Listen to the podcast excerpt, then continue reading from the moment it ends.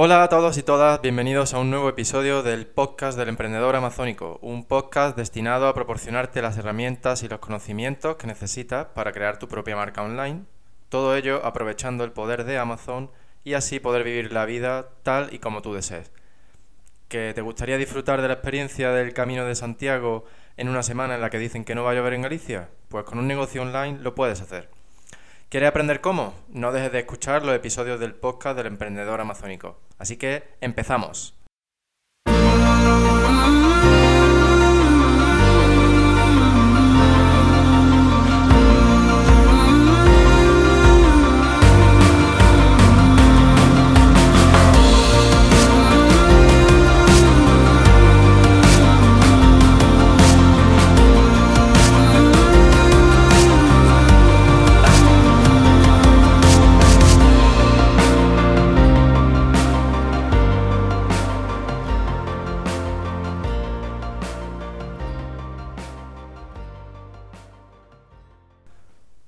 Bien, pues en este episodio 28 del podcast del emprendedor amazónico te quiero hablar sobre un tema que parece que preocupa mucho a, muchos emprendedores amazónicos, en particular a aquellos que residen en España.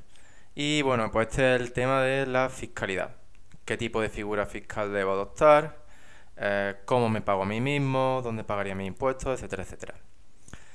Bueno, en primer lugar quiero decir que si tú no resides en España, pues que no te preocupes porque lo que voy a contar en este episodio eh, es genérico y aplica a todo el mundo, ya que no, no voy a dar ninguna recomendación en particular para ningún país en concreto.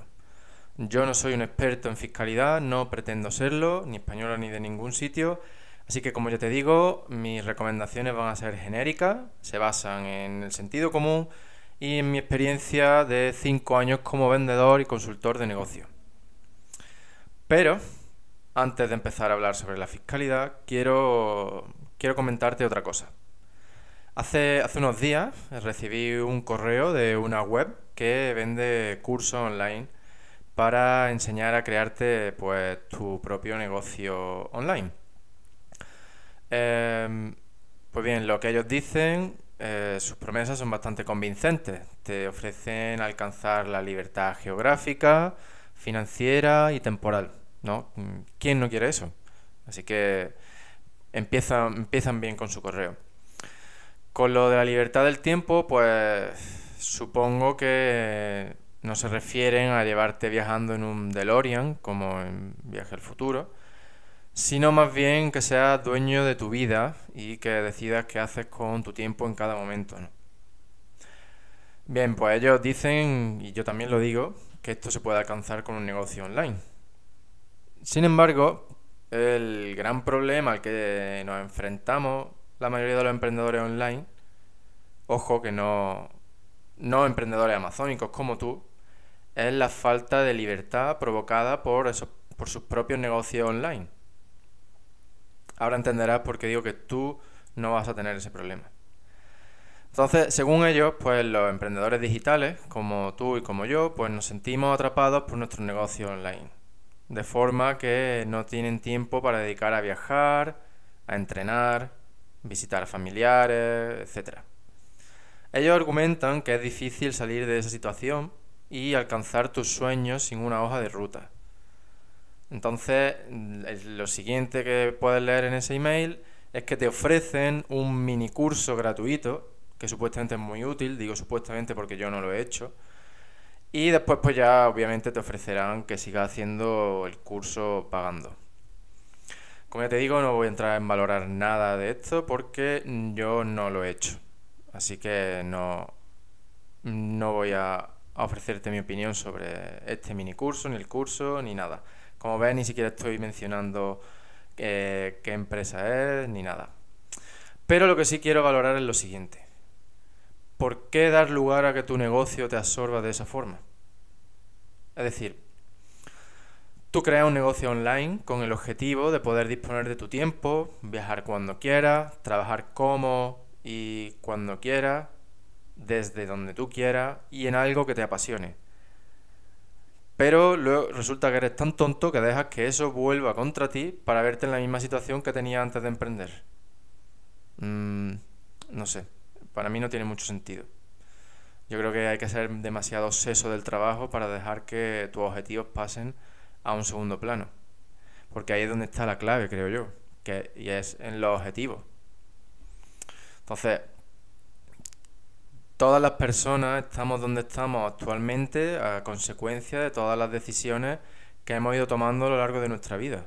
Entonces, lo que va a determinar tu futuro son tus decisiones. y lo que diferencia que tenga éxito o que fracase, pues nuevamente son las decisiones que tomes. Ahora bien, ¿cómo decides correctamente si no tienes un objetivo definido con todo detalle? No, no, cosas amplias, sino muy, muy, muy detallado. Ya, no sé, mm, día a día vamos dando pasos eh, en nuestro camino de la vida, pero si no conocemos hacia dónde queremos ir, pues no vamos a llegar a ningún destino. Por eso tienes que tener claro cuáles son tus objetivos, no solo a largo plazo, por ejemplo, alcanzar la libertad financiera, sino también a corto plazo, como en mi caso, por ejemplo, eh, disponer de dos horas al día para ir a entrenar. Cuando tienes claro por qué haces lo que haces, es decir, por qué estás creando un negocio online, pues el resto de decisiones son muy simples, son muy fáciles y además mm, no pondrán en riesgo lo que has alcanzado. Con esto quiero decir que que tú no te veas absorbido por tu negocio y sin tiempo para nada así de repente. Eso es algo gradual, es un proceso que sucede a causa de una cadena de decisiones. Eh, por ejemplo, si dispones de dos horas libres cada día, de lunes a viernes, para crear tu negocio online, y una de esas dos horas la quieres dedicar a ti mismo, porque, no sé, simplemente porque hay que vivir, ¿no? Y disfrutar, y saber disfrutar de la vida, pues dedícala a ti mismo desde el principio. Es decir, eh, si empiezas a sacrificar tus objetivos de vida por crear un negocio online, ¿cuál es el objetivo entonces de crear ese negocio online? Mucha gente piensa, pues cuando lo haya creado y funcione, disfrutaré. Y yo creo que eso no es así. Por un lado, eh, emprender no es una garantía de éxito, eh, es, es un riesgo, es la gracia de emprender, ¿no? Y quien te diga lo contrario te está mintiendo, así de claro. Eh, no sé, yo pienso que la, única garantía es que si no disfrutas de la creación de tu negocio y también dedicas tiempo a disfrutar de la vida mientras creas ese negocio, es que vas a acabar quemadísimo.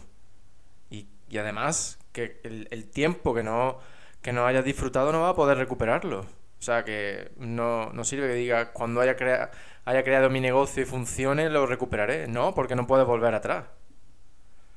O sea, yo, creo que tanto tú como yo, como todo, como el resto de emprendedores, nos hemos metido en esto de crear eh, negocios online para poder disfrutar de la vida con una libertad real.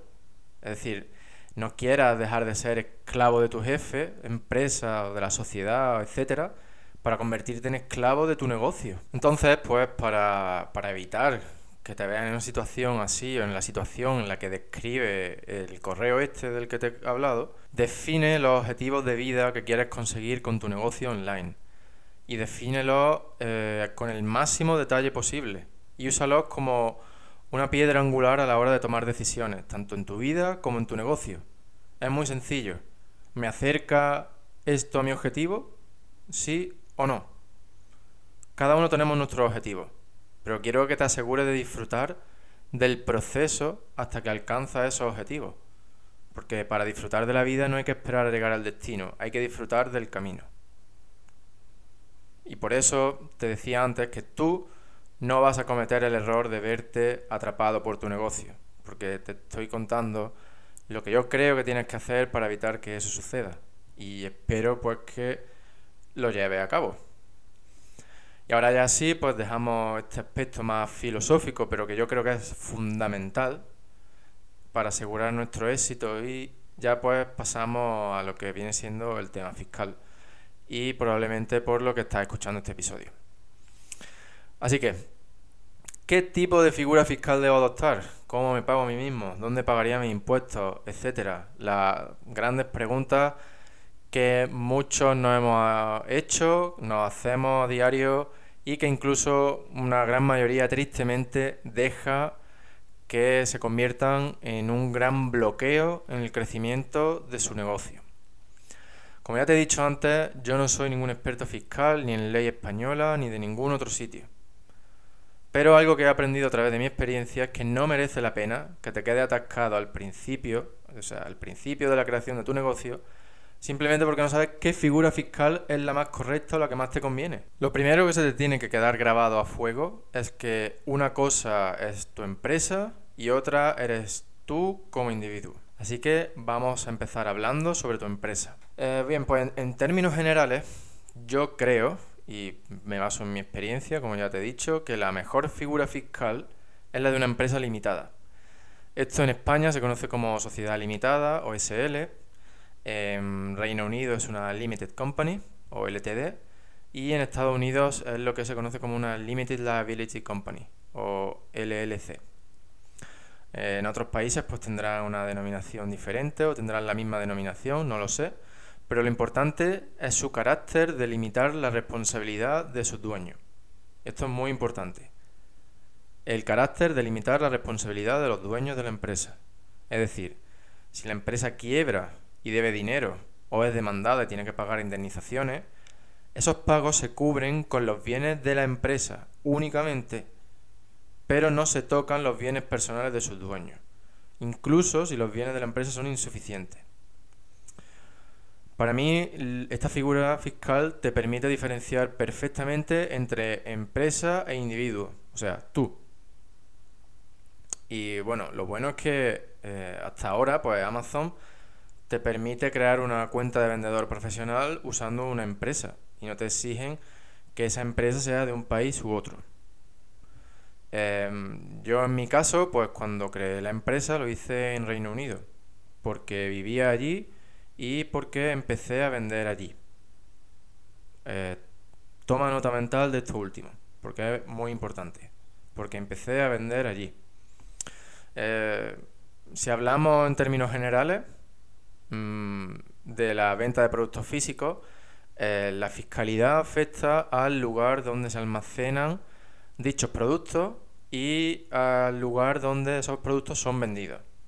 Por ejemplo, eh, si almacenas tus productos en Reino Unido, pues tienes que pagar impuestos por ellos al gobierno del Reino Unido a través del impuesto de importación y del IVA, o en inglés VAT. También tendrás que pagar impuestos sobre tus beneficios al gobierno del país donde hayas creado tu empresa, además de otra serie de cargas fiscales que puedan existir. Pero es que para hacerlo aún más bonito, sobre todo aquí en Europa, como ya os he dicho antes, tenéis que pagar, hay que pagar IVA. Pero es que hay que pagar IVA a cada país en el que almacenamos nuestros productos. Y el problema es que esto es algo en lo que Amazon no ayuda mucho con su programa de, mm, del Pan European. Pero bueno, no quiero alargar demasiado este episodio, así que no, voy a entrar en ese tema y lo voy a dejar para un futuro episodio del podcast del emprendedor amazónico. No quiero agobiarte con este tema de la fiscalidad, todo lo contrario, quiero, quiero simplificártelo de tal forma que entiendas lo siguiente. Cuando tú empiezas, mm, la figura fiscal que más sentido tiene depende de dónde vas a empezar vendiendo y almacenando tus productos. Así, por ejemplo, si vas a empezar vendiendo en Estados Unidos, lo más lógico es que crees tu empresa allí, ¿no crees? Sin embargo, pues si vas a empezar vendiendo en Europa, la cosa ya cambia, ya que no solo tienes que tener en cuenta dónde vas a vender, sino que dónde vas a almacenar. Entonces, mm, es muy importante que defina este hecho. Créeme que una vez que hayas decidido eh, dónde vas a vender y dónde vas a almacenar tus productos, el resto eh, de tus cuestiones fiscales se solucionan de una manera muy sencilla. Hoy en día, con toda la información que hay online, te resultará muy fácil encontrar detalles sobre cómo crear tu empresa en el país en el que decidas hacerlo. Eh, pero antes tienes que decidirlo y después pues echas mano del amigo Google y te ayudará a encontrar toda la información que necesitas sobre cómo crear empresas y mm, cómo estar al día de tu fiscalidad en ese país. Y bueno, pues ahora te voy a hablar muy brevemente sobre la tributación del individuo, o sea, tú. Lo único que sé con seguridad es que si tú no sacas dinero de la empresa y lo transfieres a una cuenta tuya para tu uso personal, tú no tienes que pagar impuestos eh, de manera personal por ese dinero. Entonces, en este punto puede que de, de verdad quede así de sencillo. Pero también puede que te estés planteando, sobre todo si eres español, es que si soy el director de la empresa y me dedico a gestionarla, tengo que estar registrado como autónomo y pagar impuestos. Y bueno, tristemente mi respuesta es que cada país es diferente. Y eso es lo que hace así de divertido el tema este de la fiscalidad. Pero bueno, por eso es que te recomiendo que no te rayes demasiado, que no le des demasiadas vueltas y que te centres en decidir dónde vas a vender y dónde vas a almacenar tus productos. Que a partir de ahí, pues crees la empresa en ese país y te rijas por las leyes de ese país. Fin. No le des más vueltas.